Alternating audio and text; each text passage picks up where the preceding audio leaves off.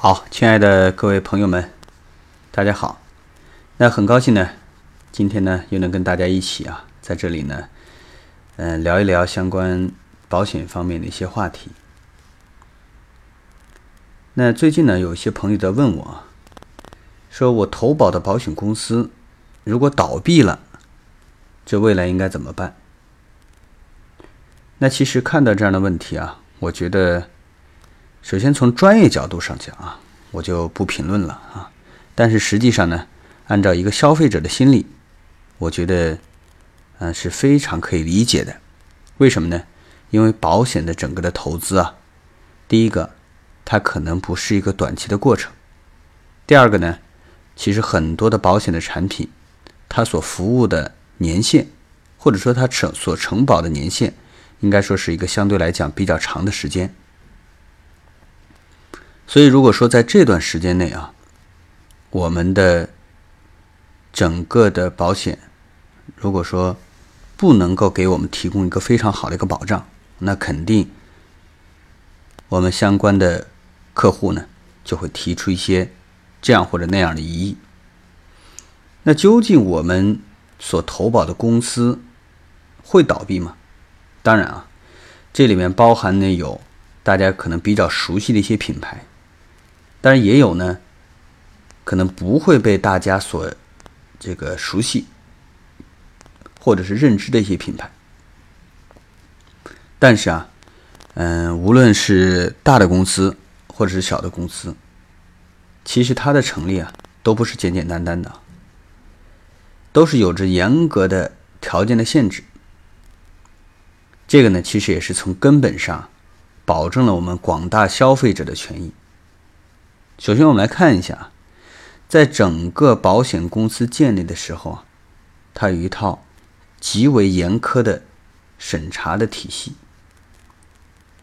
每家保险公司啊，在建立的时候，它也跟我们普通的这种常规的公司啊，还有着本质性的区别。它首先呢，要提交整个的申请，要交到哪里呢？交到国务院的保险监管的机构来审查，并且呢，整个保险公司的设立啊，它必须按照保险法的相关的规定。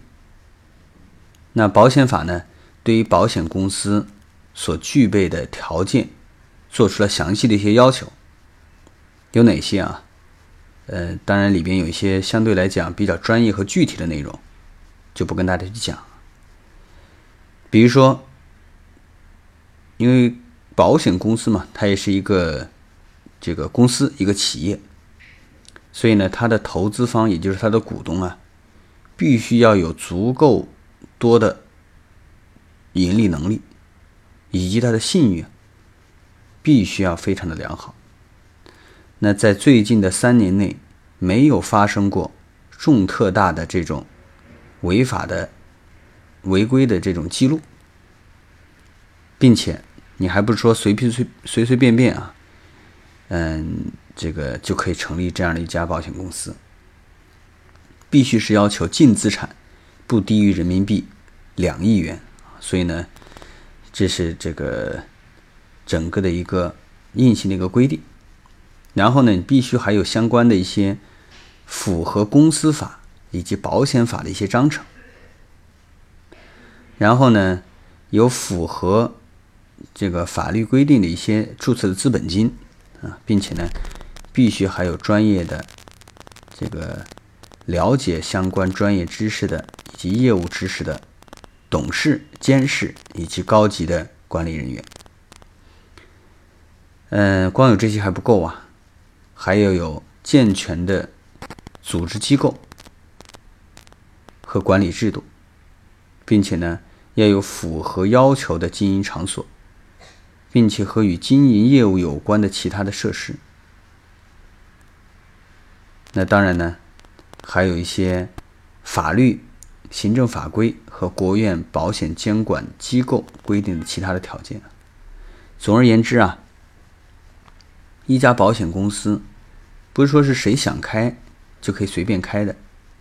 你首先必须要有符合国家法律监管的相关的一些要求的这个审批，才能拿到相关的牌照。所以呢，这是这个第一个。第二个呢，嗯，就是刚才大家的这个疑虑啊。那其实呢，这个除了这些严苛的审查的制度之外，其实在整个的保险法的要求上面啊，我们还有很多保障我们消费者权益和安全的一些举措。嗯，大概有这四个方面吧。第一个呢，叫做保证金的制度。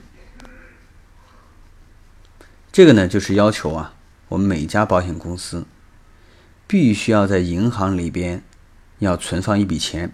这笔钱是多少呢？就是这个大概是应该，呃，注册资本金总额的百分之二十这样一笔钱。那这笔钱呢，就是除了偿还债务之外，不允许随意的动用，也就是你必须得留有一笔钱，把它存在那里，谁都不允许动，这就是以防万一的啊。第二个呢，叫准备金制度。这个准备金制度啊，就相当于我们的保险公司应该根据你自己的盈利水平以及未来有可能的需要偿付的这样的一个资金，要准备一笔钱。啊，放在那里，来以备不时之需，啊，这就是准备金制度。好，然后还有一个就是公积金制度。这个公积金制度啊，就相当于你保险公司所盈利的钱，有一部分钱你是不能拿出去给股东进行分红的，而这部分钱呢，你必须要以这个银行存款的这种方式，你把它存在那里。然后呢，以备我们的不时之需。当然还有啊，叫做保险保障基金制度。其实这个制度啊，听起来就有点像我们的再保险公司。其实相当于我们在购买保险的时候，其实还是有一小笔的钱用来缴纳我们的风险的保障金，来以备这种保险公司有可能未来发生风险的这种可能啊。嗯，当然呢，这个如果说保险公司真的要申请破产了，该怎么办？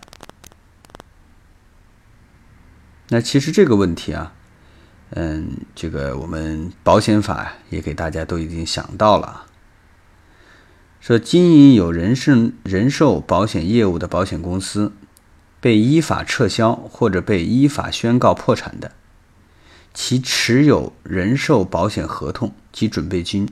必须转移给其他经营有人寿保险的保险公司，不能同其他保险公司达成转让协议的，由保险监督管理机构指定的经营有人寿保险公司的这个公司来接受。这什么意思呢？也就是说，你这家公司啊，如果说这个经营不善啊，或者经营不下去了，那怎么办呢？那就由其他的保险公司来进行并购。当然啊，这个其他的这个保单呐，各方面都要转过去。但如果说没还没有保险公司来并购怎么办呢？那这个就由我们的保监会来指定啊，究竟谁来接管这家公司。所以啊，这都是一些。对于我们消费者来讲，是个非常好的一些呃制度和要求。当然啊，这个保险公司啊，也并不是说这么容易破产的，因为呢，在整个的这个中国啊，我们是有严格的对于这个所有保险公司的整个的监管的制度。也就是说，我们的这个保监会啊，或者说监督部门。就基本上每一个季度，然后每一个年度的年末，都会通过详细的数学模型呢，或者说叫压力测试，来评估一家保险公司它的偿付能力。所以呢，嗯，通过这种种的这个监管也好啊，种种的制度的，嗯，这个设置也好，其实也是保障了我们消费者的所有的权利啊。这个呢，也是给我们所有的消费者吃了一个定心丸。好了，那今天的节目呢，到这里就告一段落啊。如果说大家喜欢我们的相关的节目，那我们也将会在今后的内容当中给大家选播更多更精彩的内容。如果说您喜欢，请您不要忘记点击我们的订阅按钮，订阅相关的内容。那今天的节目到此结束，谢谢大家。